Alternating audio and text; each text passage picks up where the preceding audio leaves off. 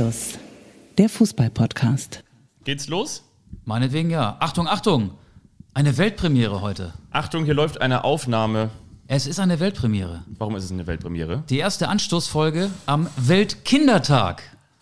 Und deswegen. Gebt den Kindern das Kommando. Sie berechnen nicht, was sie tun. Absolut. Und deswegen. Die Welt gehört in Kinderhände. Heute monothematisch. Wir reden nicht mit ihm, aber über ihn. Die ganze Folge reden wir über Martin Kind und Hannover 96.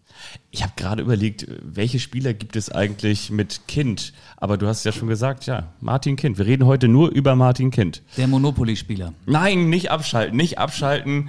Wir haben 50 plus ein mehr Themen, die wir mitgebracht haben. 50 und ein Thema. Diesmal sind die Hunde echt. Wir reden nicht über Martin Kind oder den 96-Jährigen, der aus dem Fenster stieg und die 50 plus 1 Regel abschaffen wollte. Wir reden heute über ganz viele andere Dinge, aber erst einmal möchte ich sagen, herzlich willkommen. Das ist so ein bisschen, wie sagt man neudeutsch, Boomer-Cringe, ne? Oder so ein bisschen äh, Vatersprüche, na, Urlauber, bist du wieder da? Hier ist Anstoß, hier ist euer Lieblingspodcast. Schön, dass ihr an der richtigen Stelle das Kreuz gemacht habt, dass ihr uns gewählt habt, nicht das Triell, sondern das Duell. Fabian Wittke und Michael Augustin. Und ich soll dich grüßen. Ich wohne ja relativ nah an der Alster. Deswegen sprichst du auch zu Recht immer von meinem Nobelviertel. Und ich soll dich grüßen von, ja, wahrscheinlich einem sehr guten Freund von dir. Und zwar ähm, läuft er auch regelmäßig um die Alster. Bruno Labbadia. Nee, ich soll dich ganz lieb grüßen von Markus Lanz. Du kommst aus Südtirol, er kommt aus Südtirol.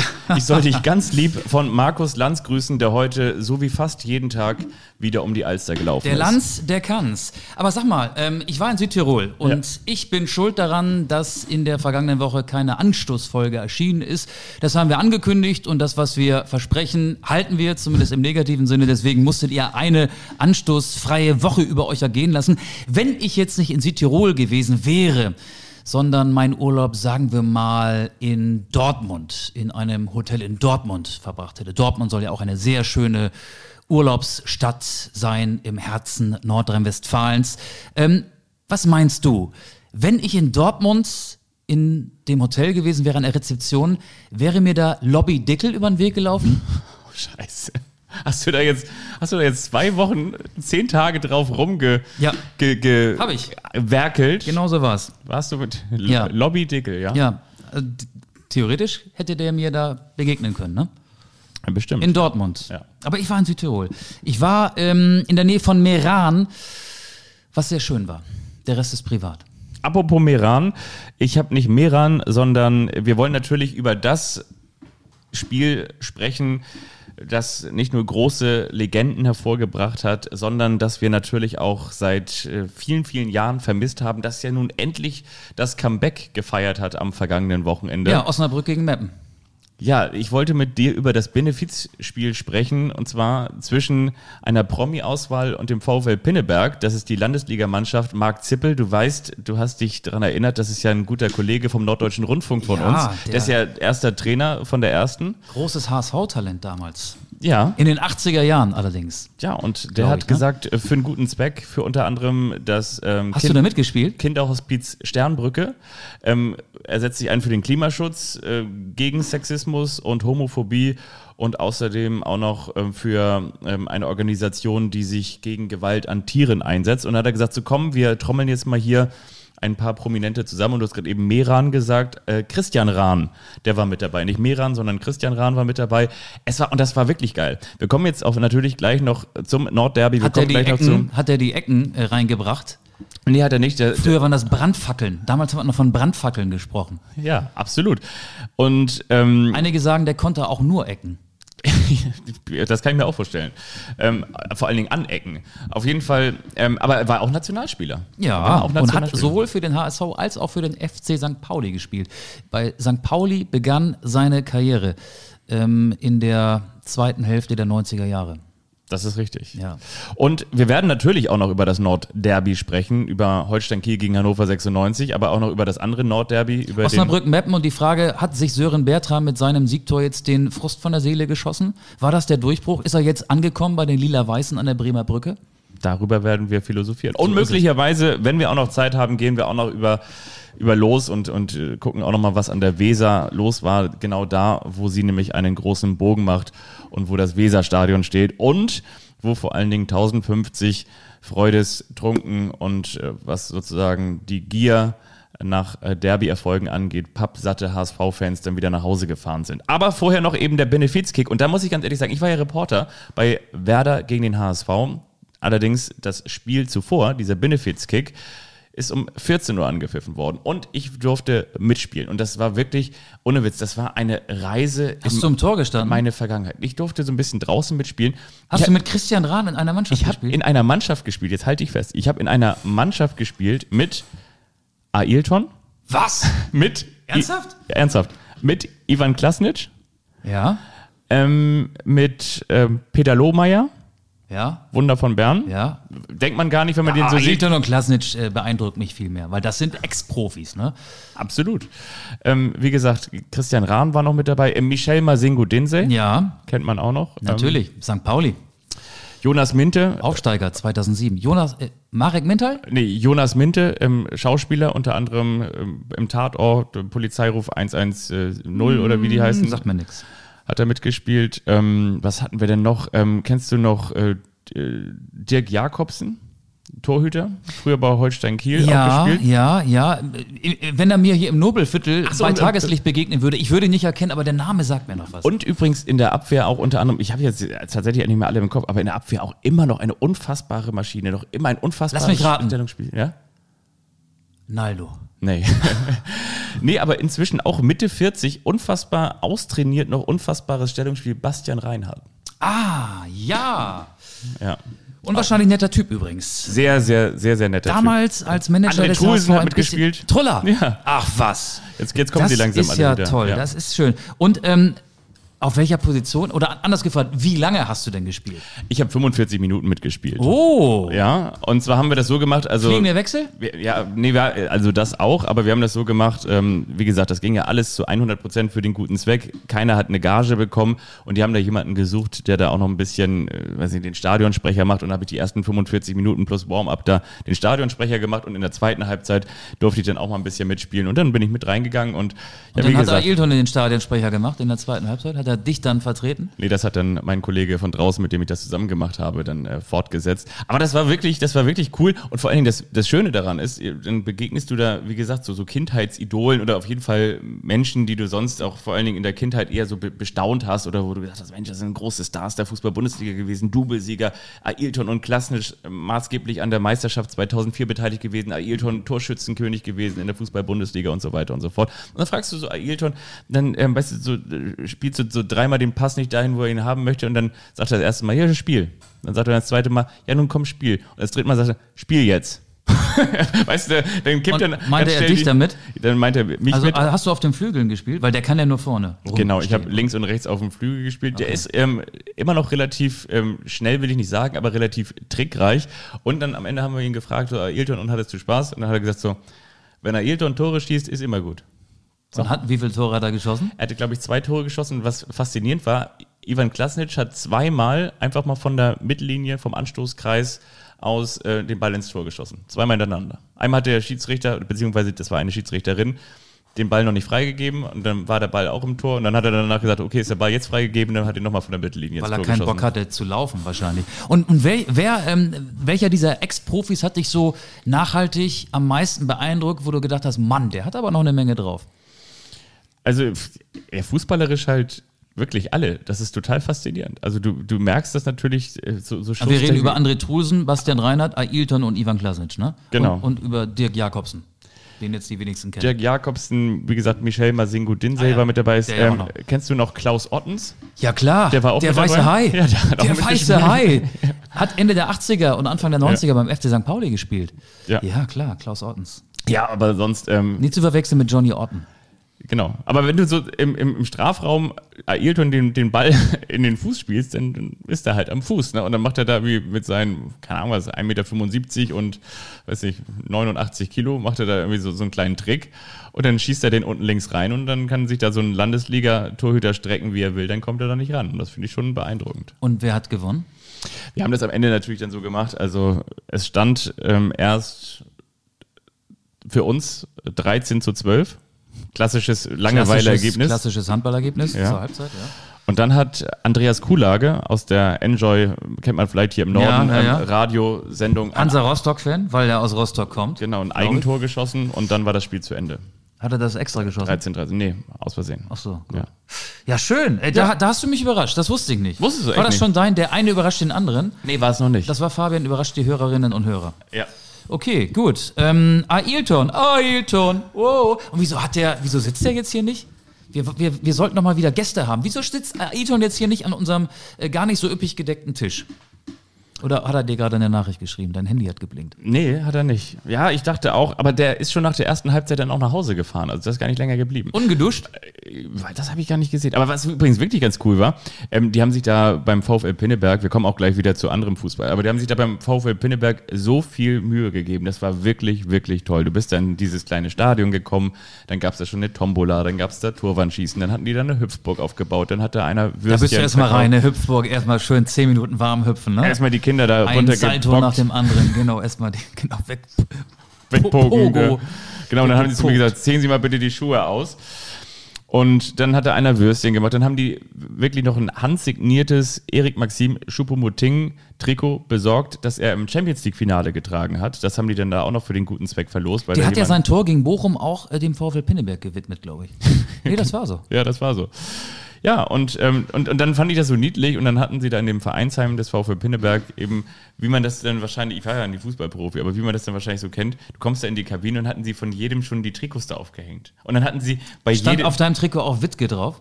Fabi Run. Fabi Run. Ja, Und durftest du das behalten, das Trikot? ja das, das liegt hier noch in der Schmutzwäsche. Schön, ja, ehrlich. Das ist eine schöne Erinnerung. Und, und dann war da, waren da die Stutzen, dann hatten die für uns alle Aufwärm-T-Shirts hingelegt, dann ähm, haben die da uns eine Flasche Wasser hingestellt und dann noch so einen kleinen Tisch und auf dem Tisch gab es dann so ein paar Müsli-Riegel und so und und ja, und dann das Witzige war, und dann nach dem Spiel, ich habe dann da noch ein bisschen die Abmoderation dann gemacht und noch ein kleines Interview und so weiter und so fort gemacht. Und dann gehe ich da in die Hast du Umkleide. dich selbst interviewt? Nee, dann gehe ich in die, um in die Umkleidekabine und dann stehen da halt die ganzen Leute nackt, ne? Dann steht der Ivan Klasnitsch nackt, Truller nackt. Ailton, wie gesagt, der war schon nach der ersten Halbzeit wieder gefahren. Der ist wahrscheinlich nackt nach Hause gerade gefahren. Bilder im Kopf. Ja. Aber das war, das war herrlich. Das war herrlich. Wirklich. Das war, das war wirklich toll. Und vor allen Dingen dann auch so skurril und kurios an dem Abend, an dem dann im Bremer Weserstadion eben nicht diese guten alten Zeiten einem präsentiert werden, sondern es gibt dann das offiziell 109. Nordderby und das allererste in der zweiten Fußball-Bundesliga, ein Europapokalabend, der den Pyjama eines Zweitligaspiels anhatte. Ha! Ja, ähm, da bist du hingedüst und hingedonnert. Naja, denn, pass auf, denn hast du doch jetzt schon die perfekte Überleitung Ja. geliefert. Du warst Reporter, hast du gesagt, welche schlüpfrigen Schlüsselloch-Geschichten kannst du hier exklusiv auspacken? Was hast du mitgebracht hier für unsere Anschluss-Community aus dem Bremer Wohninvest Weserstadion? Ich kann dir sagen, wir haben zehn deutsche Meisterschaften, wir haben neun Pokalsiege und wir haben drei Europapokalsiege Alles egal, alle. Der beiden Mannschaften, die da aufeinander getroffen sind. Und jetzt spielen sie in der zweiten Liga. Und das war ja wirklich ein, zumindest in der ersten Halbzeit, muss man schon sagen, ein ziemlich harter, ein, ich habe auch gesagt, zwischendurch mal El Rupico, ein wirklich unfassbar hartes Getrete da. Ja, aber das, das ging von den Bremern aus. Ja, behind the scenes gab es jetzt nicht wirklich. Also du kennst es ja selber, wenn man da ankommt, dann geht man dahin, wo diese ganzen Ü, diese ganzen Übertragungswagen stehen, auf der Seite in Richtung Weser, dann schiebt sich da ein großes graues Tor auf, dann holst du dir da die Akkreditierung ab und dann gehst du runter in Richtung Rasen und gehst auf dem Rasen an den beiden äh, Bänken vorbei und dann gehst du da in Richtung deines Reporterplatzes und baust erst einmal die Technik auf und nach dem fünften Versuch, bis die Technik dann endlich steht, dann ist es ja auch schon kurz vor Anpfiff. Also das heißt, so viel Behind the Scenes habe ich nicht. Und dann gehst du in den Presseraum und isst eine schöne Frischfrick Fischfrikadelle mit Kartoffelsalat. Gibt's ja nicht mehr.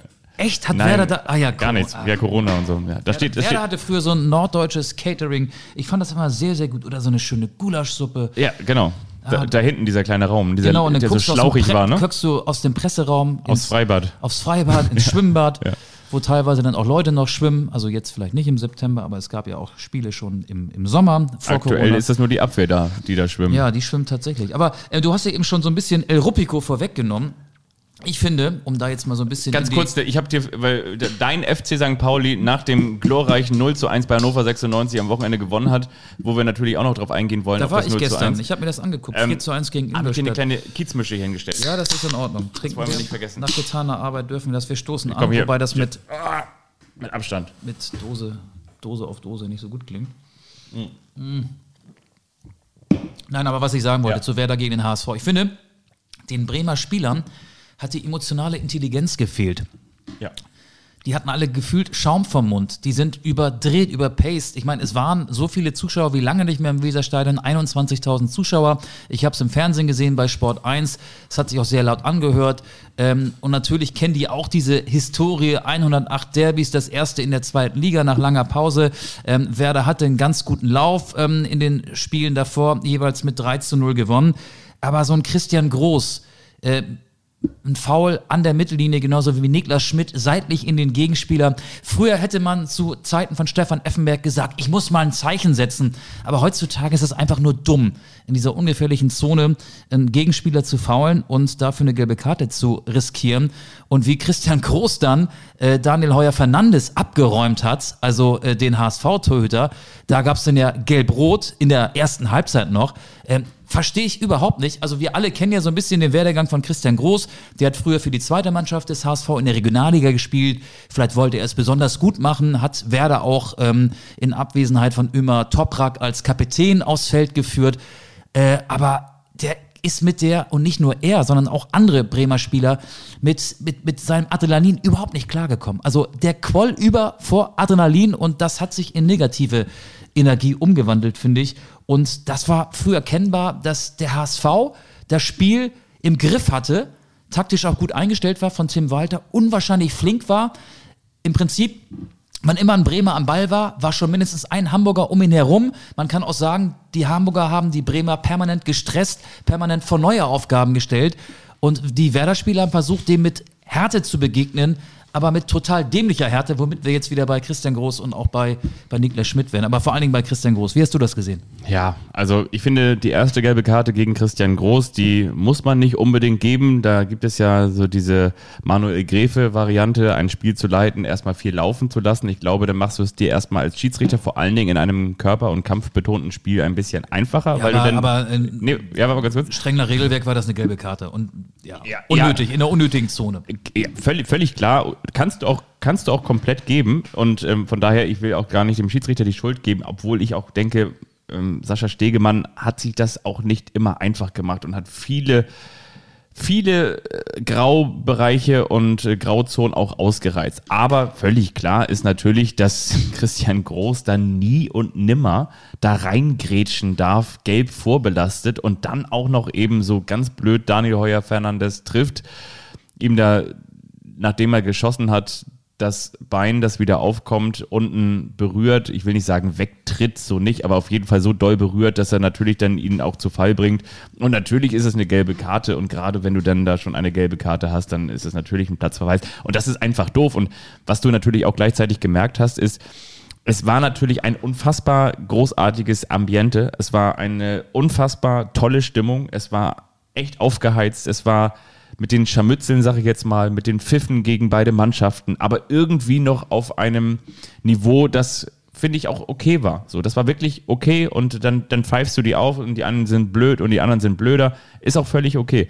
Aber du hast einfach gemerkt, dass der Hamburger SV viel souveräner und viel entspannter in Anführungsstrichen mit der Atmosphäre zurechtgekommen ist und Werder war unfassbar nervös, unfassbar viele Fehlpässe, Ja, unfassbar. auch Romano Schmid einmal mit dem Stockfehler. Ich weiß gar nicht, ob das in der ersten oder zweiten Ja. Halbzeit war. Normalerweise ähm, nimmst du den Ball an und äh, ja, der geht dann den Seiten aus. Und ich, ich, ich finde, ähm, ich bin jetzt wieder bei Christian Groß. Also, der ist wahrscheinlich aufgestanden mit dem Gefühl, ich bin Kapitän heute, das ist der Tag meines Fußballerlebens. Das ist heute das größte Spiel für mich.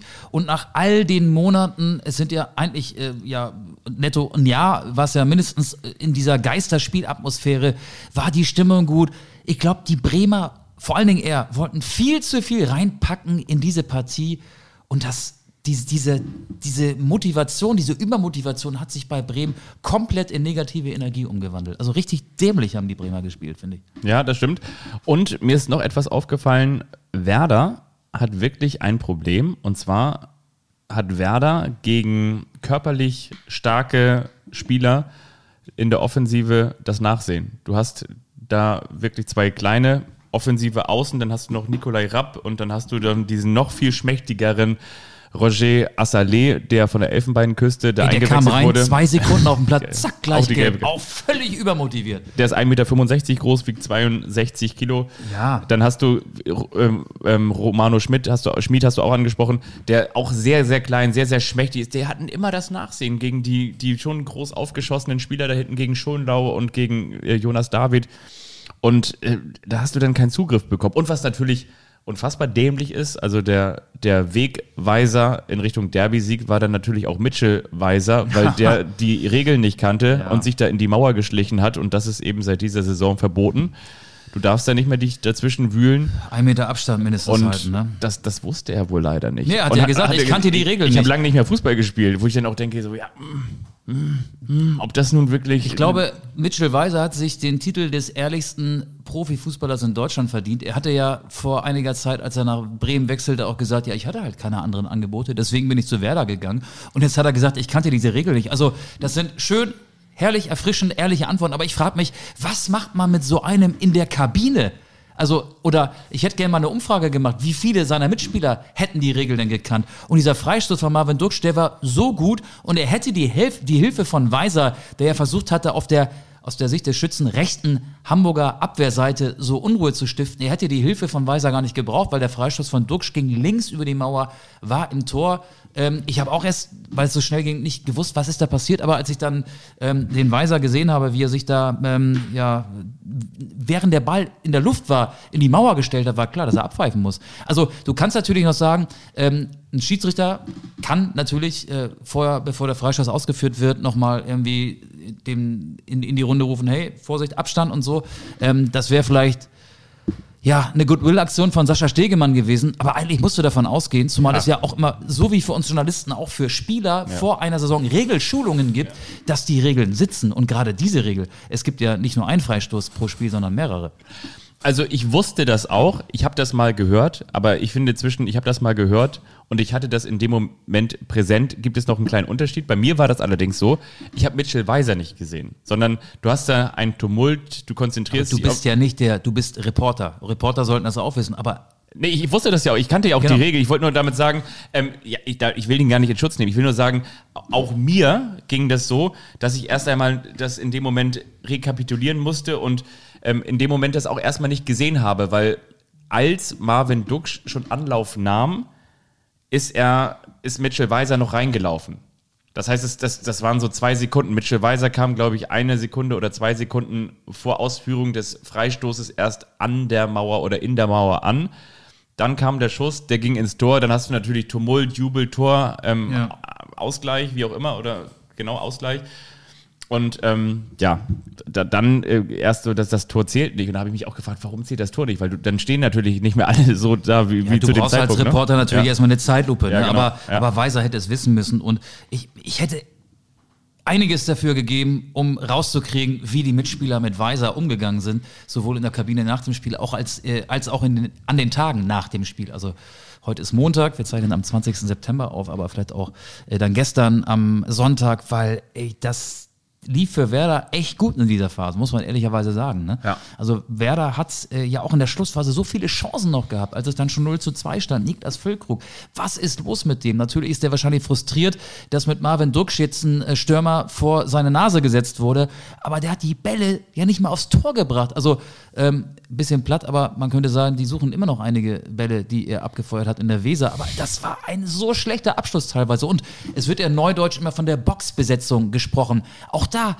teilweise Laufwege haben überhaupt nicht gepasst zwischen ihm und Asale, Asane, As, Assalé. Assalé und ihm, das hat nicht funktioniert. Ja. Und, und äh, ja, Füllkrug lief darum wie falsch. Velkovic, Abwehrspieler, Ja. hat auch noch eine Riesenchance gehabt, hat den Ball übers Tor gejagt. Ja. Das war echt schwach von Werder Bremen. Äh, und über eine Szene müssen wir vielleicht doch noch reden. Schonlau gegen Duxch, Elfmeter, ja oder nein? Wie hättest du entschieden? Du meinst im ersten Durchgang, ne? Ja, als es keinen Elfmeter gab. Ich sage kein Elfmeter, weil Duxch als erstes sich versucht, bei Schonlau mit einzuhaken. Also als erstes, Duxch ist zwar schneller als Schonlau, aber kommt von der Seite und hakt sich damit ein, geht dann an ihm vorbei und hat aber gleichzeitig seinen rechten Arm hinter dem Rücken von Schonlau, ist dann aber an ihm vorbei, lässt sich dann fallen. Es gibt die Berührung, die allerdings Duxch provoziert und von daher sage ich kein Elfmeter. Ja, witzig, da sind wir äh, uns einig und das in voller Geschwindigkeit. Also das ist denn im Prinzip ähm, so ein Rangeln auf äh, allerhöchstem Tempo und ja. ja, im Prinzip ein normaler Zweikampf und keine klare Fehlentscheidung. Ich hätte auch auf den Elfmeter-Pfiff verzichtet. Natürlich gibt es einige, vor allen Dingen aus dem Bremer Lager, die gesagt haben, hey, das hätte ein Foul-Elfmeter sein müssen. Wenn der Schiedsrichter so entschieden hätte, dann wäre es für mich auch kein Grund gewesen, für den Videoassistenten da einzuschreiten, weil auch dann wäre es keine klare Fehlentscheidung gewesen, weil es soll ja angeblich unten noch eine Berührung am Fuß gegeben haben. Aber ähm, die haben beide auch mit den Armen gearbeitet und deswegen war es für mich schon ein handelsüblicher Zweikampf. Ja. Ja, das Spiel hat echt eine Menge hergegeben. Ne? Wir haben jetzt sehr über Werder gesprochen, sehr viel. Ich finde, man muss auch den HSV loben. Ich habe es gesagt, die Spieler waren ständig in Bewegung ähm, und, und haben auch so das Momentum ausgenutzt, natürlich auch äh, eine glückliche Fügung des Schicksals, dass Glatzel bereits nach 80 Sekunden das 1 zu 0 für den HSV erzielt hat. Aber auch danach fand ich den HSV ähm, sehr abgeklärt und sie haben sich eben nicht auf dieses Getrete eingelassen, wobei Schonlau dann ja auch noch mit äh, Gelb-Rot vom Platz gestellt worden ist. Ich finde vor allen Dingen waren sie sehr konsequent, also konsequent in ihren Chancen. Also das muss man schon ganz ehrlich sagen. Und von daher ähm, finde ich auch, ist der Sieg unterm Strich verdient, ist absolut okay. Ich finde wiederum, dass es natürlich auch noch anders hätte ausgehen können. Du hast die Chancen von Füllkrug angesprochen, aber die Art und Weise, vor allen Dingen auch, ähm, wie der HSV die Tore gemacht hat und äh, dann eben auch danach gegen den Ball gearbeitet hat, das kennt man so auch nicht. Die standen defensiv sehr, sehr kompakt. Wer mir gefällt, dass der Garant in den vergangenen Wochen beim Hamburg SV aus Moritz Heyer, der jetzt vierter Saisontreffer, vier ja. Tore geschossen hat, der äh, den weiteren Treffer vorbereitet hat von Robert Glatzel. Jonas David, deswegen ist ja auch selbst im ähm, Stadtteil St. Pauli die Davidstraße nach ihm benannt worden. Das ging schnell, obwohl er ja noch nicht so viele Spiele hat. Ja, und ich bin ja auch ein, ein großer Freund, dann, äh, das war ja auch ein, ein Wechsel von ähm, Winsheimer äh, raus zu Jatta rein. Übrigens der Einzige, der noch Derby-Erfahrung hatte. Jatta würde ich immer bringen, weil der so unberechenbar ist. Schnell wissen. Jatta ist kein brillanter Techniker, nee. aber wenn der einen Schritt macht, dann brauchen andere vier und der mhm. reißt mit seinen Tempoläufen, mit seinen Läufen in die Tiefe jede Abwehr auf. Hat das 2 zu 0 vorbereitet? Ja, ist wirklich ein sehr unkonventioneller Spieler, ja. der sehr, sehr schlecht äh, zu verteidigen ist. Und ähm, ich habe es ja auch gesagt, ich finde vor allen Dingen in der ersten Halbzeit hat der HSV so sehr die Räume zugelaufen. Alle zehn Feldspieler waren in Bewegung. Daniel Heuer-Fernandes ist ja eh auch viel in Bewegung und ist als äh, Fußballtorwart, als mitspielender Torwart ständig anspielbereit. Und ich habe mich da gefragt in der ersten Halbzeit, hey, wow, wie lange hält der HSV das, das durch? So nach 70 Minuten hätte ich dann getippt, okay, jetzt wird es langsam schwierig, aber dadurch, dass der Christian Groß dann auch schon in der ersten Halbzeit vom Platz gestellt wurde, hat Werder natürlich ähm, diese HSV-Spielweise auch noch so ein bisschen ähm, ja, mitbeflügelt durch diesen Platzverweis. Ja, denke ich auch. Ja, und jetzt ist der Hamburger SV da, hat das quasi das Saisonziel erreicht. Der Hamburger SV ist jetzt Vierter. Genau. Und ja. ähm, Werder Bremen muss ich erstmal schütteln. Aber die Nummer eins im Norden ist der FC St. Pauli. Das sagt er jetzt wieder mit äh, stolz geschwellter Brust. Nee, gar nicht. also, ähm, dazu muss man natürlich sagen, dass, dass Werder zuvor auch gegen Rostock und Ingolstadt 3 zu 0 gewonnen du. hat. Ich glaube, dass es in diesem Jahr bei allem Respekt, Ingolstadt liebe war jetzt auch ja, nicht so der Gradmesser. Genau, aber ja. ich finde am Millantor, ähm, ich war ja nun auch das erste Mal in dieser Saison live im Stadion und du hattest, und das ist bei St. Pauli, das hatte ich lange nicht mehr, relativ früh das Gefühl, es kann ja heute nur einen Sieger geben. Ja. Also die Mannschaft spielt so gut Fußball. Teilweise ähm, werden die Bälle dann wie von Burgstaller mit der Hacke weitergeleitet und du merkst, die, die, die finden sich selbst gut, die ergötzen sich. Das ist dann auch so ein bisschen ähm, ein schmaler Grad, weil wenn du weißt, du bist dem Gegner spielerisch so überlegen, dann kann es auch schnell in eine gefährliche Richtung kippen, ja. dass du nämlich vergisst, das Tor zu machen. Das Tor haben sie dann gemacht, das war äh, ein Kopfballtor nach einer Standardsituation von Luca Zander und von da an lief äh, das Spiel wirklich voll in die Richtung des FC St. Pauli. Und ich habe es ja schon mal gesagt, ich glaube, dass die großen drei, die vermeintlich großen drei, der HSV, Schalke und Werder in dieser zweiten Liga ähm, viel, viel mehr zu verlieren haben als so eine Mannschaft wie St. Pauli oder Heidenheim oder, oder in diesem Fall auch Karlsruhe, Düsseldorf, die nicht den Druck haben. Der erste FC Nürnberg ist auch gerade oben dabei, aufsteigen zu müssen. Ähm, Schalke hat es jetzt auch wieder gezeigt, zu Hause gegen Karlsruhe verloren. Der HSV tut sich schwer. Ähm, Werder hat jetzt zu Hause gegen den HSV dieses prestigeträchtige Spiel verloren. Also ich glaube, dass ähm, es da mindestens einen Überraschungsaufsteiger geben wird und vielleicht ja auch den FC St. Pauli. Ich glaube auch, dass es in diesem Jahr in dieser Liga ganz komisch sein wird und meine ähm, Prognose ist dann doch am Ende, glaube ich, dass immer wenn man denkt, jetzt könnte vielleicht nochmal ein Nordverein wieder aufsteigen, was ja gar nicht unbedingt sein muss, aber oder die, die konventionellen Vereine wie, ich sage jetzt mal Werder, Schalke oder weiß nicht, von mir ist auch Nürnberg oder wen es da noch so gibt, am Ende macht es dann doch ein Verein wie Paderborn oder Paderborn, Regensburg. Tabellenführer. Lukas Kwasniok, unser, unser alter Freund, der ja auch schon als Saarbrücker Trainer damals zu Gast war in diesem Podcast. Karlsruhe Ne? Das hast du ja auch schon gesagt. Die haben auch irgendwie eine, da war der auch mal. Eine, ja, auch eine giftige Truppe so zusammen mit, äh, nicht nur mit Hofmann, sondern so in sich stimmt das alles und die können, können jeden ärgern und können mit jedem mithalten und haben 0 zu 0 zu Hause gegen Werder geholt, haben jetzt gegen Schalke gewonnen, auf Schalke das Ganze auch noch. Also, das ist auch eine giftige Truppe und ja, ich finde, das ist in diesem Jahr wirklich ähm, höchst interessant. Und dann können wir ja vielleicht auch nochmal in die Liga schauen, die höchst langweilig ist, weil sie durch den VfL Wolfsburg und Eintracht Frankfurt quasi entschieden wurde, dass der FC Bayern München jetzt da ist, wo wir ihn seit zehn Jahren kennen und sehen und Nach schätzen. Dem fünften Spieltag erster. Ja. daran wird sich bis zum 34. nichts mehr ändern, glaube ich. Ich hatte am Samstag, da fanden ja vier Spiele parallel statt, echt so einen Moment, wo ich dachte, ey, das kann es doch nicht sein. Das kann es echt nicht. Die Bayern führten 7-0 ja. gegen Bochum, das war auch der Endstand. Augsburg-Gladbach 0-0. Mainz, Fra ja. Freiburg 0-0. Also Augsburg hat am Ende noch ein Tor geschossen, aber das waren die Zwischenstände irgendwann in der zweiten Halbzeit. Bielefeld-Hoffenheim auch 0-0. Das ist so die Kernzeit der Bundesliga 15:30. Erstmal waren es nur vier Spiele. Ja, die Bayern haben gespielt. Die Bayern führen 7-0 und die anderen schaffen es nicht mal ein Tor zu schießen. Das war, finde ich, die Bankrotterklärung für die Fußball-Bundesliga. Ja. Es geht wirklich nur noch darum, wer wird Zweiter und äh, wer wird 16., 17., 18. Ich war auch im Auto unterwegs. Ich war auf dem Weg in Richtung Weserstadion. Sorry, wohne in West-Weserstadion natürlich. Und ich liebe wirklich Fußball im Radio. Ich liebe das wirklich. Und jetzt nicht nur, weil ich da selber arbeite. Ich liebe das wirklich. Ich mag das total gerne. Aber ich dachte. Ich mag die Kiezmische gerne, aber da hast du keine mehr von, ne? ich ich, ich gucke gleich nochmal, da. Auf jeden Fall ist es so, dass ich mich da wirklich auch dran ergötzen kann. Ich finde das cool. Ich kann mich da reindenken und ich finde, das ist höchst unterhaltsam. Aber ja, als es dann nach 70 Minuten auf keinem Platz irgendwo ähm, spannend war und dann auch. Doch spannend, es ist so 0-0 ja immer. Ja, aber, aber, aber, aber, zwischen, sorry, aber zwischen wem und wem so, ne? Also dann. Ja, äh, Bielefeld Hoffenheim. Genau, das, ja. das meine ich so. Also, wie gesagt, und ich glaube wiederum, wenn man sich da, wenn man da ein bisschen näher ranzoomt, dann tut man wiederum auch den Bielefeldern Unrecht, weil die natürlich auch sagen, ey, für uns ist so jeder Punkt wichtig. Und das heißt für uns, ja. wir bleiben dann am Ende drin, weil wir dann einen Punkt geholt haben gegen Hoffenheim und so wirklich fair enough. Ich habe höchsten Respekt davor. Aber, das aber, aber was mich dann auch gleichzeitig so enttäuscht, ist, sind die, die Mannschaften, von denen man mehr erwarten darf. Borussia Mönchengladbach. Mönchengladbach zum nicht, Beispiel. Nicht in der Europa League vertreten, nicht in der Champions ja. League, nicht in der Conference League. Also wirklich nur die Bundesliga als ein Wettbewerb, den DFB-Pokal. Ja. Die müssten doch jetzt eigentlich da sein und die verlieren in Augsburg, nachdem sie auch schon bei Union Berlin verloren hatten. Ja. Lars Stindl war am Samstagabend, habe ich gesehen, im Gast, äh, zu Gast im ZDF Sportstudio. Äh, Finde ich ja nach wie vor ein super sympathischer Typ. Ähm, aber der hat auch mehrere Medientrainings durchlaufen. Also der hat da wirklich ähm, ja, sehr unverdächtige Sätze von sich gegeben. Aber schöne Grüße. Ich finde ihn trotzdem sympathisch. Lars Stendel ist ein super Typ. Hatten wir doch auch schon mal thematisiert, dass er jetzt derjenige ist, der in den vergangenen zehn Jahren die meisten Treffer geschossen hat für Borussia Mönchengladbach. Der, der Torschütze des ja, Jahrzehnts. Und irgendwie ne? kurz davor Rekordkapitän von Gladbach ja, zu sein. Ja. Ich glaube, die fünfte Saison jetzt oder die sechste, nee, fünfte, glaube ich, Kapitän. Ja, ähm, aber ich finde.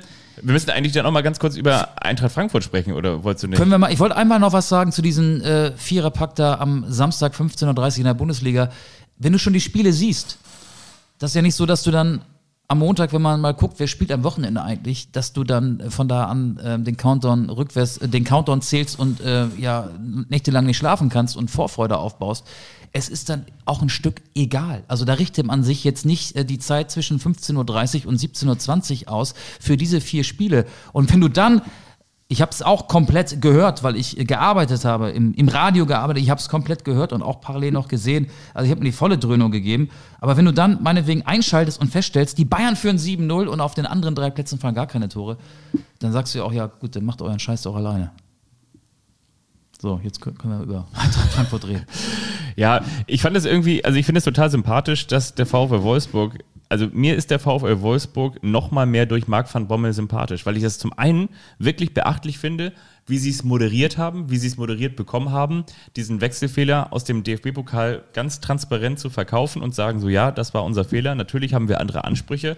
Naja, aber, aber du stellst. Aber, aber unser Fehler, Sie sind ja in Berufung gegangen. Also wenn Sie das sofort eingesehen hätten, dass es Ihr Fehler gewesen ist, dann wären Sie ja nicht äh, vor das äh, DFB-Bundesgericht gezogen. Ich glaube, Sie haben da vielleicht alle rechtlichen Möglichkeiten noch ausgeschöpft. So, so vielleicht auch wohl wissend, dass es nicht zum Erfolg führen würde.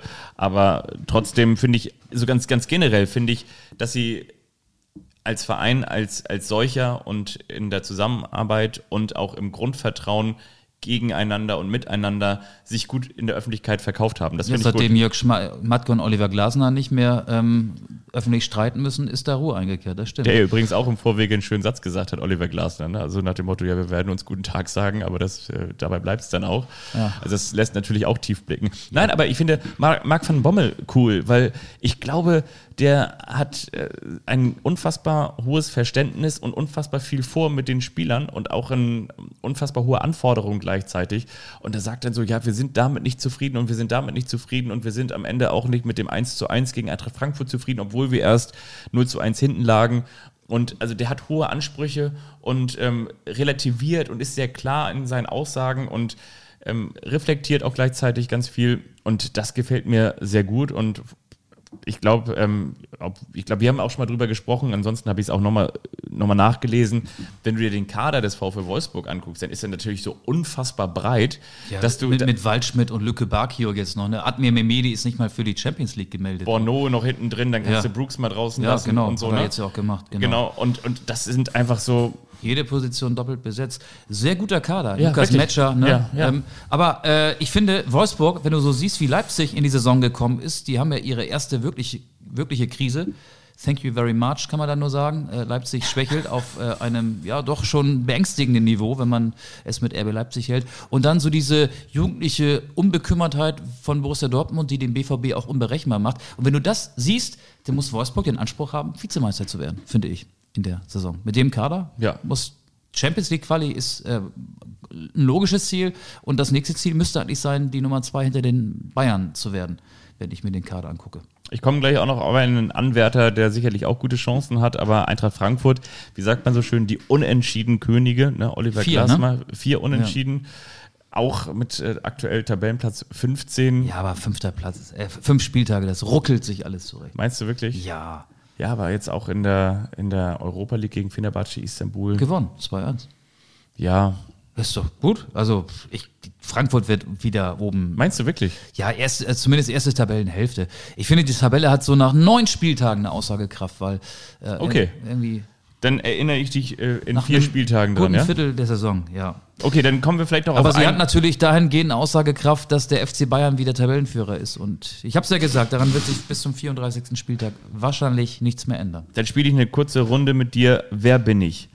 Ich bin 21 Jahre jung. Ich bin in Leeds geboren und ich habe in 67 Spielen für den BVB Erling 68 Haaland. Tore ja, geschossen. Ja, ja. Was für eine geile Bude, oder? Was für eine geile Bude. So ein bisschen wie Ibrahimovic, ja, ne? Ja. Aber bei Haaland, ja, der ist ja besser als Ibrahimovic. Also das ist ja ein, das ist ja unfassbar, oder? Ja, ich meine, wenn du dich da wir können uns jede Woche über Ja, aber ich freue mich. Haaland staunend äußern. Ich habe schon überlegt, ob ich mal für diese Folge, ich hatte schon kurz echt überlegt, ob ich jetzt für diese Folge, aber dann werden die BVB-Fans, die zahlreichen, die uns hören, sicherlich aufs Dach steigen. Ich wollte schon mal ausrechnen, wie viele Spiele es noch im Maximalfall sein können, bis Erling Haaland nicht mehr in der Fußball-Bundesliga ist. Das ist, ich glaube, die ersten T-Shirts werden gedruckt wie so eine Welttournee, wie so eine Deutschland-Tournee von Erling Haaland, die, die Abschiedstournee. Ich war dabei. ich wie? war dabei, genau. Dann noch hier einmal, einmal noch nach Mönchengladbach, einmal noch nach Augsburg und dann ist er weg. Einmal noch nach Fürth. Einmal noch nach Fürth, genau. Nee, da spielen jetzt ja die Bayern am Freitag. Ja. Aber ja, wirklich, also das ist ja wirklich so eine Bereicherung. Und wenn man sich darüber nach äh, Gedanken macht, dass jetzt im Sommer ursprünglich Harry Kane für, ich meine, 130 Millionen wechseln sollte und das war ja der Torschützenkönig der Premier League in der abgelaufenen Saison, dann denke ich mir so, wenn ich die Spielweise eines Erling Haaland sehe, mit also vielleicht kannst du den doch wirklich jetzt mit Robert Lewandowski vergleichen, so mit welcher Art und Weise, mit welcher Konsequenz und mit dieser diese Antrittsschnelligkeit, diese Explosion. Aber ansonsten wüsste ich nicht, mit wem du ihn in seiner Art und Weise zu spielen, vielleicht mit Romelu Lukaku oder so, noch Ja, vergleichen das, kannst, ich, oder? Ich gebe dir in allen Punkten recht. Ähm, aber es wird Ich finde das aber- ich- fast ich- ein bisschen langweilig, sich jede Woche ähm, mit offenem Mund über die Fähigkeiten von Erling Haaland zu äußern. Der ist super. Dann aber reden wir über Jude Bellingham. Der, Der der, der, ist, der ist auch super. Der ist auch super, der oder? ist auch super, ja. Aber trotzdem ist Borussia Dortmund immer noch in der Lage, gegen äh, Mainz und gegen Freiburg und gegen Union Berlin, gegen solche Mannschaften zu verlieren. ja, weil sie die Abwehr hinten nicht durchkriegen, ne? Deswegen, ihr werdet nie deutscher Meister, nie deutscher Meister. Das ist leider so. Ja, und weißt du warum? Weil sie sich das nicht ausmalen, dass Doniel auf der linken Seite eben noch nicht so derjenige ist, der im, im wahrsten Sinne des Wortes dann möglicherweise auch ähm, äh, denn den, den, Sancho ersetzt. Den, den Abschied vielleicht von, oder den, den ähm, na, ich wollte irgendwas mit Zeichnen sagen. Egal. Auf jeden Fall, eigentlich ist er ja geholt worden auf links oder auf rechts, aber eigentlich eher auf links, ähm, um vielleicht auch ähm, Torgan Hazard, der ja auch häufiger verletzt ist, ein Konkurrent zu werden. Stattdessen geht äh, Guerrero immer weiter nach vorne und schießt dann auch Traumtore. Aber Reus ist nicht verletzt und gut drauf und ähm, Spielt jetzt aber wieder ein bisschen zentraler noch, ne? dann gibt es ja noch einen äh, Julian Brandt, der auch langsam wieder ähm, kommt. Ja, ich esse inzwischen Nüsse. Ich habe gerade eine in die Luftröhre Ist das, bekommen. ist das so langweilig? Dann möchte ich noch eine Geschichte erzählen. geht Ähm, mir auf die Nüsse hier alles. Ich möchte nochmal herzlichen Glückwunsch sagen an alle Kickbase-Freunde. Ihr kennt das lustige Managerspiel, an alle Kickbase-Freunde, die Josua Kimmich haben. Die können sich froh schätzen. Der Zwei hat Tore. unfassbar viele Punkte gesammelt. Und ich werde ja immer, ich werde nicht müde, wenn du sagst, ähm, dich nervt das, dich, dich langweilig, langweilt ist, dass ich mich an nicht an Götze erhaarlande, sondern an ähm, Haarlande ergötze. Ähm, ich, ich möchte nochmal eine Lanze für Florian Wirz brechen. Auch was für ein geiler Fußballer, oder? Tolles Spiel gemacht gegen den VfB Stuttgart, ein, Spiel, äh, ein Tor vorbereitet, eins selbst gemacht, eine auch unfassbare Explosion. Ja, Toll, vor allen toll, Dingen, toll. Vor allen Dingen, äh, ich finde es ja, technisch sind ja alle NLZ-Abgänger super ausgebildet. Ich, mich beeindruckt das immer, wenn Fußballer in höchstem Tempo, und da reden wir dann ja über 33, 34 kmh, wenn die dann noch diese technischen Fähigkeiten mitbringen und in Sekundenbruchteilen Entscheidungen treffen, die gut sind. Und Florian Wirz ist da herausragend. Und ja, er ist erst 18 und es gibt auf diesen Positionen auch für die deutsche Nationalmannschaft, für Hansi Flick, ein Überangebot, aber auf anderen Positionen eben nicht. Und das muss halt alles ein bisschen besser austariert werden. Normalerweise müssten die ähm, NLZ-Leiter Außenverteidiger schulen oder, oder Innenverteidiger, wenn denn ähm, da demnächst mal große Erfolge her sollen. Ihr merkt, wir sind so ein bisschen wie die Naschtüte für einen Euro. Heute schmeißen wir alles mal rein und sagen am Ende, gucken wir mal, was wir wiegen. Wir können auf jeden Fall auch noch mal ganz kurz sagen, wir bedanken uns bei Thomas Hitzesberger für eine tolle Arbeit beim VfB Stuttgart. Nein, wir sind natürlich Journalisten, wir müssen uns nicht bedanken, aber trotzdem auch wieder sehr konsequent. Ich finde Thomas Hitzesberger vor allen Dingen in seinen Entscheidungen immer sehr konsequent. Auch ein tolles Interview gegeben bei der Sohn am Wochenende. Da war er in der Halbzeit zu Gast, hat gesagt, dass er auf der einen Seite sagt, okay, er möchte jetzt den, den Weg frei machen, aber auf der anderen Seite eben noch seinen Vertrag erfüllen und mit voller Konsequenz das zu Ende bringen, was sie angestoßen haben, um da, wie sagt man so schön, Scheckheft gepflegt, auch den Verein zu übergeben. Der weiß auch, glaube ich, was er macht, ne? Ich, mir fehlt aber, mir fehlen die Einblicke, um dieses Hickhack, dieses Durcheinander, äh, diesen Streit zwischen VfB-Vorstand und Aufsichtsrat runterzubrechen. Da fehlen mir die Einblicke. Also es ist mega, mega chaotisch und ich bin irgendwann ausgestiegen. Ich bin irgendwann ausgestiegen. Mich erinnert das sehr stark an den HSV, so zu sein. Ähm, äh, chaotischsten Zeiten und nicht umsonst wird ja auch der VfB Stuttgart gerne der HSV des Südens genannt. So ist es. So, du guckst schon in dein Handy. Ich gucke schon in mein Handy und jetzt. Ähm, Es ist 21.13 Uhr, dafür musst du nicht aufs Handy gucken. Die Uhrzeit kann ich dir auch sagen, indem ich an mein linkes Handgelenk gucke und die Uhr sehe. Aber ich weiß ja, was du mit dem Handy machen willst, ne? Es ist 21.30 Uhr, hier ist euer Lieblings-Montagabend und gleich gibt es Neues von Lady Gaga. Vorher noch diesen Song hier.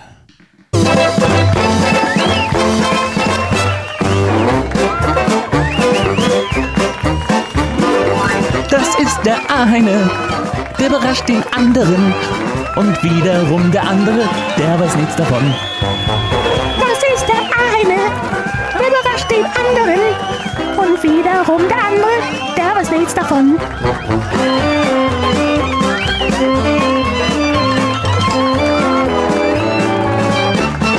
Der eine überrascht den anderen. Pass mal auf, Holstein Kiel dich. überrascht uns. Ich wollte es dir, ich dir gerade sagen. Ole Werner tritt als Trainer von Holstein Kiel zurück. Ja. Das finde ich krass. Das finde ich schade. das finde ich auch krass. Holstein hat ja gegen Hannover 0-3 verloren und nach 10 Minuten mit einem Mann weniger gespielt, weil Johannes Gelius, der Torhüter, nach einer Notbremse die rote Karte gesehen hatte. Also, ich habe gerade so eine Push-Up-Mitteilung bekommen. Ich bin in der WhatsApp-Gruppe Holstein Kiel. Ich Ja, auch. Ich, ja. ich wollte es dir tatsächlich gerade sagen. Ich wollte das, äh, deswegen hat mein Handy die ganze Zeit so geblinkt. Ach so. Zitat von Ole Werner, ich habe nach reiflichen Überlegungen mich für, äh, für mich für mich entschieden, nicht mehr Cheftrainer der KSV Holstein zu sein, erklärt Ole Werner seine Entscheidung. Mir fällt dieser Schritt nach über 15 Jahren im Verein sehr schwer und ich halte ihn nach reiflichen Überlegungen dennoch für den richtigen und für den Verein notwendigen.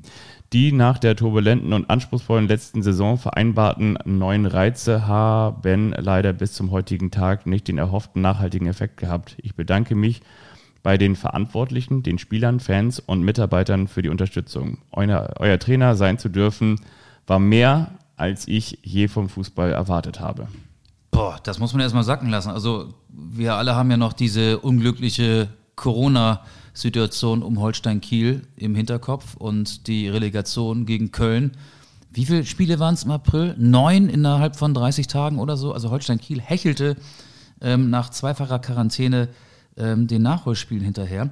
Und er knickt jetzt während der ersten Krise ein. Und Holstein ist 15.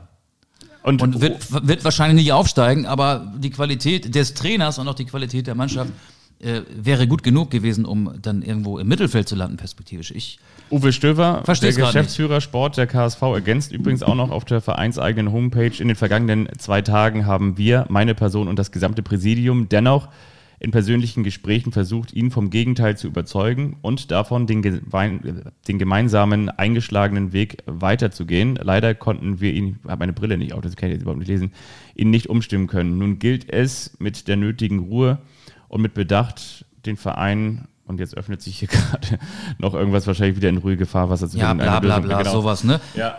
Ich hoffe mal, dass Ole Werner nicht jetzt in ein paar Tagen einen neuen Arbeitgeber aus der Tasche zaubert. Das, wäre dann, das wäre dann schlecht.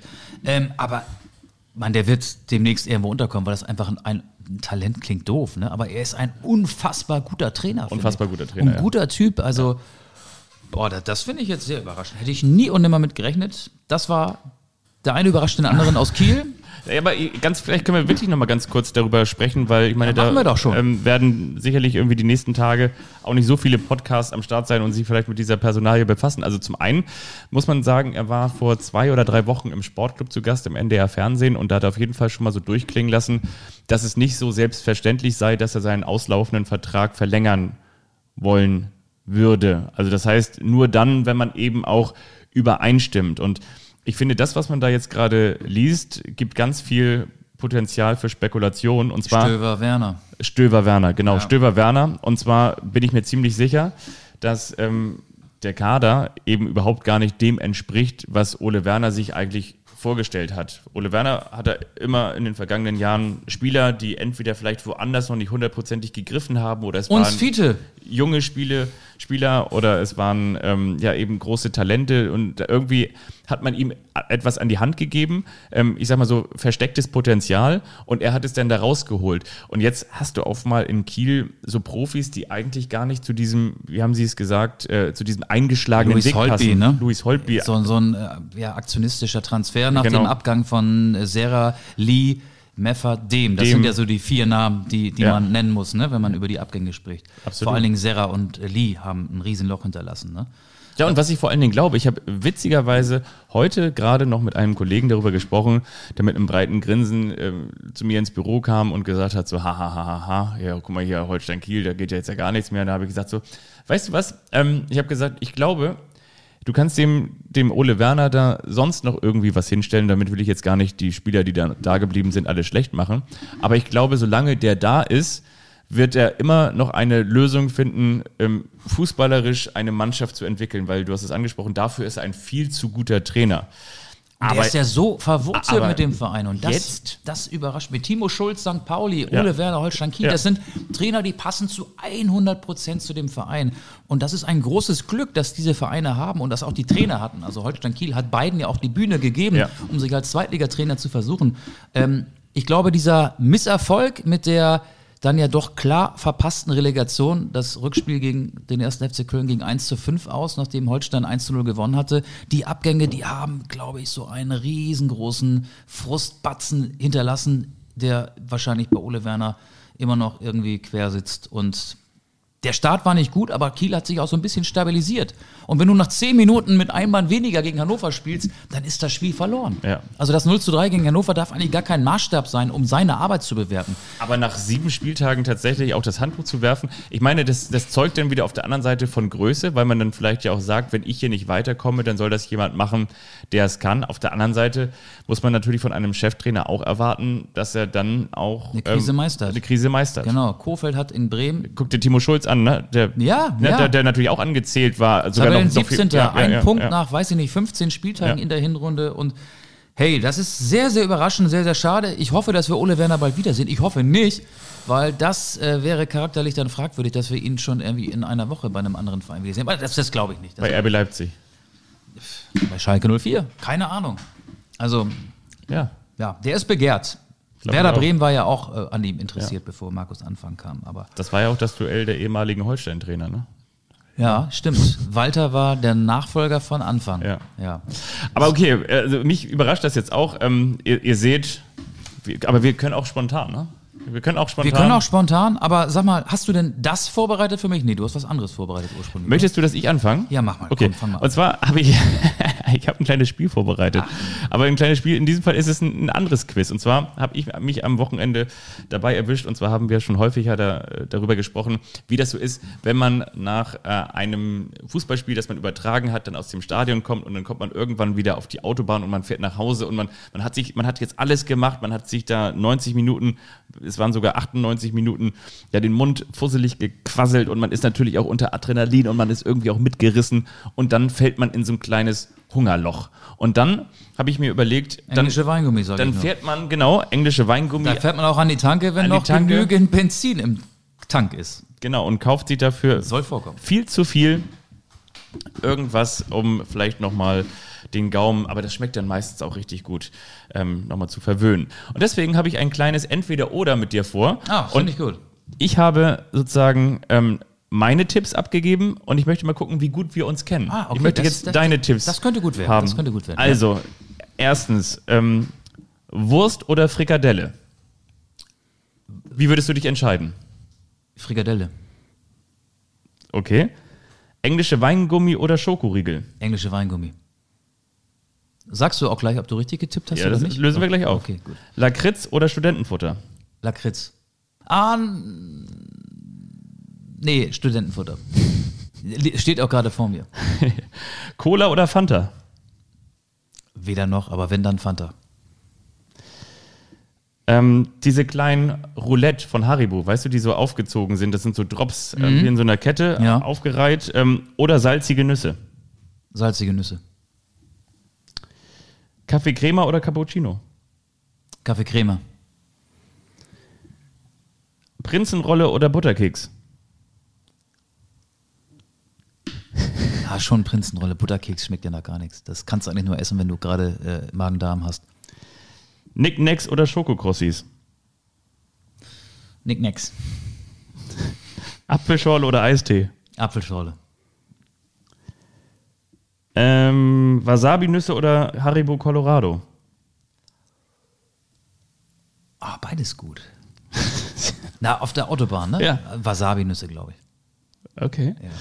Dann natürlich manchmal, wenn man einen ganz guten Tag hat, Eis. Magnum oder Nogger? Nogger.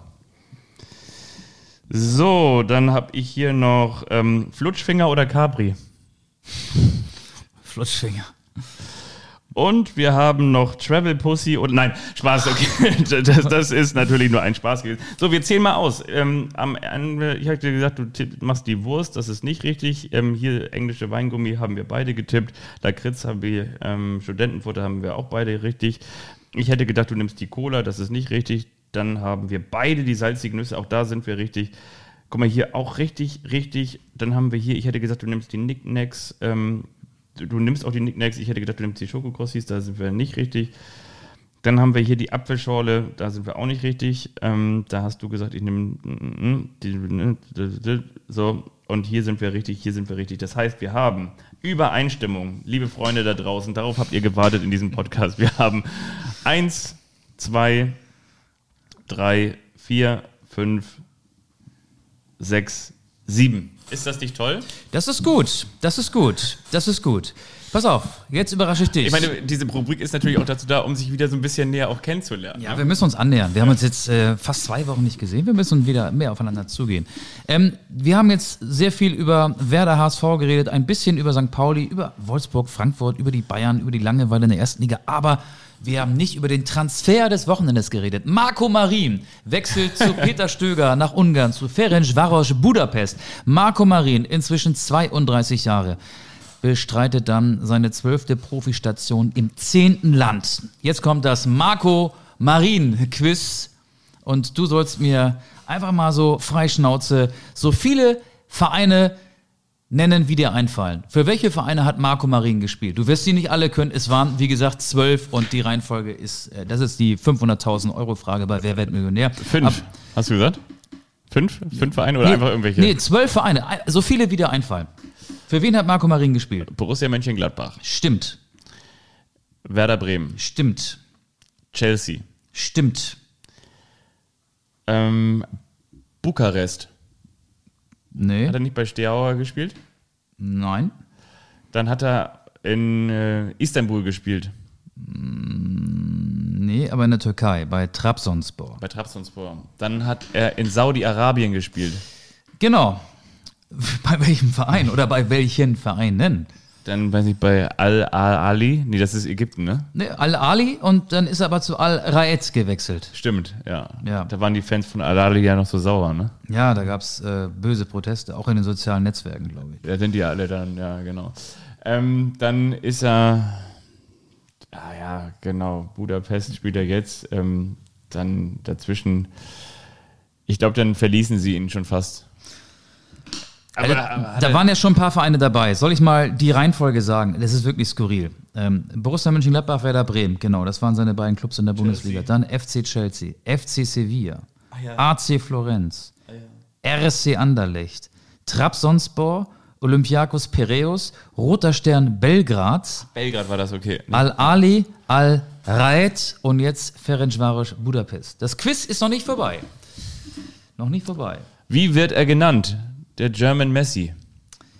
Nein. Wie viele Bundesligaspiele hat er gemacht und wie viele Tore hat er geschossen? Was schätzt du? Bundesligaspiele und Tore von Marco Marin. Ich tippe, er hat 156 Bundesligaspiele gemacht. Das ist falsch. Weniger? Ich muss mir das erstmal aufrufen. Ich dachte, ich hätte das abfotografiert. Ähm, jetzt muss ich das noch addieren. Das ist ja anstrengend. Also ich weiß, dass es weniger waren. Ähm, wir werden das gleich nochmal klären. Ich, ich öffne jetzt eine, ein, Sie eine, eine App, ähm, eine App, die, die heißt ähm, transfermarkt.de. Wir, wir nennen unsere Quellen. Ja, natürlich nennen wir unsere Quellen. Also, oh, das ist ja peinlich. Ich bereite einen Quiz vor und habe die Antwort nicht bereit. Also, Normalerweise kennen wir das nur von Fabian. du kannst ja schon mal die Anzahl der Tore raten. Ich tippe, dass er. Also so viele Tore waren das gar nicht. Bundesliga-Tore oder Tore für deutsche Vereine? Nein, Bundesliga-Tore. Waren nicht so viele. 23. Ähm, oh, scheiße, jetzt habe ich das gerade nicht hier. Das ist ja peinlich. Das ist ja peinlich. Ich glaube, wir müssen das Quiz abbrechen. Die App ist nicht so gut, wie ich dachte. Ähm, zumindest komme ich nicht sofort auf die detaillierten Leistungsdaten. Vielleicht bin ich aber auch einfach zu blöd dazu. Ah. Nee, ich komme hier nicht weiter. Ja, du, dann, ähm, Alle Tore von Marco Marini, ich habe sie ja schon geöffnet. denn, denn sag mir doch mal, äh, du sollst hier nicht gucken, ich habe noch mehr Fragen. Ich habe eine Zahl habe ich mir aufgeschrieben. Wie viele Länderspiele hat er für Deutschland gemacht? Sechs. 16. Ui, Wie viele Tore? zwei. Eins. Gegen? Weiß ich nicht. ähm, wie viele. Mann, das nervt mich. Er hat auch an der WM 2010 teilgenommen. Da wurde er gegen Australien eingewechselt. Das weiß ich noch, weil bei dem Spiel war ich Reporter. Da wurde der junge, talentierte Marco Marin eingewechselt. Also guck mal hier, ich kann dir mal sagen, er Welche Nase ist krummer? Die von, von Marco Marin oder die von Mike Krüger? Nein, das ist keine Frage, die ich eigentlich stellen wollte. Ich wollte noch fragen, was die höchste Ablöse ist, die er erzielt hat. Ähm, aber auch da fehlt mir jetzt die Zahl, weil ich mir leider die Zahl nicht aufgeschrieben habe. hat 7,5 Millionen war, glaube ich, sein höchster Marktwert. Nee, das war mehr. Das war mehr. Ähm, seine höchste Ablöse war, sein höchster Marktwert waren ähm, 14 Millionen. 14 Millionen Euro war er mal wert. Aber das bringt uns gerade nicht weiter, weil Ich ich, hier sagen. auf voller Strecke versage. Ich wollte dir sagen, wie viel Geld damals Werder Bremen bezahlt hat. Ich meine, es wären 8,5 Millionen Euro, die Werder an Borussia Mönchengladbach überwiesen hat. Und das war, glaube ich, der höchste Transfererlös, der mit Marco Marin erzielt worden ist. Aber das ist jetzt ohne Gewähr. Ich finde Also, das richtig gut, das Quiz. Aber ich möchte dir noch eine Sache sagen. Er hat Spiele gemacht für Werder Bremen, 116, 13 Tore, für Borussia Mönchengladbach 72 Spiele und 12 Tore. Für Olympiakos Piraeus 59 Spiele, 12 Tore. Für Roter Sternberger 58 Spiele, 11 Tore. Für den FC Sevilla 30 Spiele, 2 Tore. eine Frage wäre noch gewesen: Anzahl der Champions League-Spiele und Tore. Ich meine 20 Champions League-Spiele und zwei Tore. Kannst du das bestätigen? Ja, warte mal. Ähm, Champions League Spiele? Wir müssen gleich abbrechen hier, glaube ich. Jetzt sind die Leute spätestens weg, wenn wir Meinst du, uns hier raus? mit, wenn wir jetzt hier Zahlen, ähm, uns mit Zahlen ähm, duellieren. Ja, also das Quiz ging Ein, in die eine, Hose. Fra eine Frage habe ich noch an die. Wie viele Spiele hat er für die U23 von Chelsea gemacht und wie viele Tore hat er geschossen? Drei Spiele, zwei Tore. Das ist ja auch das ist richtig. Ist richtig, habe ich geschätzt. Ich habe ich, ich hab hier keine Daten, habe ich jetzt wirklich geschätzt. Aber, aber pass auf, pass auf. Da wir jetzt ja schon die Schallmauer von 60 Minuten ähm, überschritten haben, lass uns doch einfach mal zwei Songs noch auf unsere Spotify-Liste packen. Ich habe sie übrigens komplett gehört auf dem Weg von Hamburg nach Südtirol, über zwölf Stunden. Also da sind schon echte Gassenhauer dabei. Ähm, sind nicht immer mehrheitsfähig gewesen, muss ich dazu sagen. Aber die Liste heißt Anstoß und wir haben immer mehr Abonnenten. Freut uns. Äh, vielleicht auch, weil die Musik immer besser wird. Und wegen Marco Marin packe ich den Song Traveler von Luca April drauf. Passt ja so ein bisschen, ne? Der Reisende, verstehst du? Und weil ich ihm ein bisschen mehr Sesshaftigkeit, ein bisschen mehr Heimat wünschen würde, auch noch den Song Zuhause von Feine Sahne Fischfilet. Das kommt auch noch auf die Liste. Ich möchte sagen an dieser Stelle, ich möchte von Matt McHugh Go Don't Stop. Das ist auch ein Song, der passt auch zu Marco auch ein Marco Marin. Marin-Song, ne? Ja, Go Don't Stop. Und Herbert Grönemeyer mit Kinder. Wegen Weltkindertag. Ja. Genau. Ja, machen wir. Wird erledigt. Wir wissen nicht, wann wir wiederkommen, wir kommen aber wieder. Wir kommen immer wieder, aber wir sind halt noch nicht ganz mit unserem Urlaub durch. Das heißt, ich bin durch, aber bei dir steht noch eine kleine Reise ins äh, Land von Rosenburg-Trondheim an. Kann man das so sagen? Das ist richtig. Oder ins Land von Viking Starwanger oder Bodo Glimt. Genau. So. Hier glimmt nichts mehr, ganz im Gegenteil. Ich hoffe, ihr verzeiht uns das Chaos am Ende. Dafür waren die letzten, die restlichen 60 Minuten gut. Wir waren so geschockt, dass es Ich fand der, uns gut. Der Werner-Schock. Komm, wir, wir geben noch mal ganz kurz, ganz am Ende geben wir beide noch ein spontanes Schlagzeilenorakel raus. Und zwar ähm, angefixt von der Schlagzeile, du kennst doch den Piloten George Russell, ne? In der Formel 1. Nö. Auf jeden Fall, der, der wechselt ja jetzt nochmal seinen Rennstall. Und da schreibt der Kicker ganz frech, habe ich heute gelesen. George Russell, der hat aber noch nie irgendwie einen Podiumsplatz belegt, oder? Das ist ein großes Talent. Ja, Und der- wie, der fährt- der- rat mal, wie der Kicker sein Team genannt hat. Sein Team? Aber für welches Team fährt denn der? Weiß ich nicht, aber ist ja egal. Wie, wie heißt das? Die, die haben ein Wortspiel gemacht. Die Russelsheimer. Nee, die, die Rasselbande.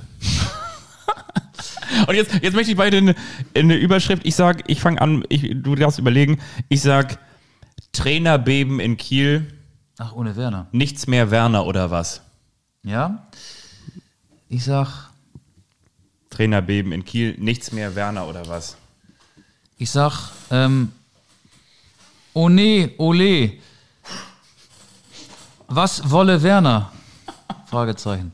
Ja, so eher irgendwie, ne? Okay, wir wünschen euch eine schöne Woche. Bleibt einfach so, wie ihr seid. Ihr merkt, wir bleiben auch so, wie wir sind. Und das können wir jetzt auch nicht mehr ändern. Wir sind so alt mittlerweile. Mir fallen hier schon Sachen aus dem Mund. Festgefahrene Charakterzüge. Wir wünschen euch eine schöne Woche. Wir sind nicht mehr formbar. Tschüss. Tschüss.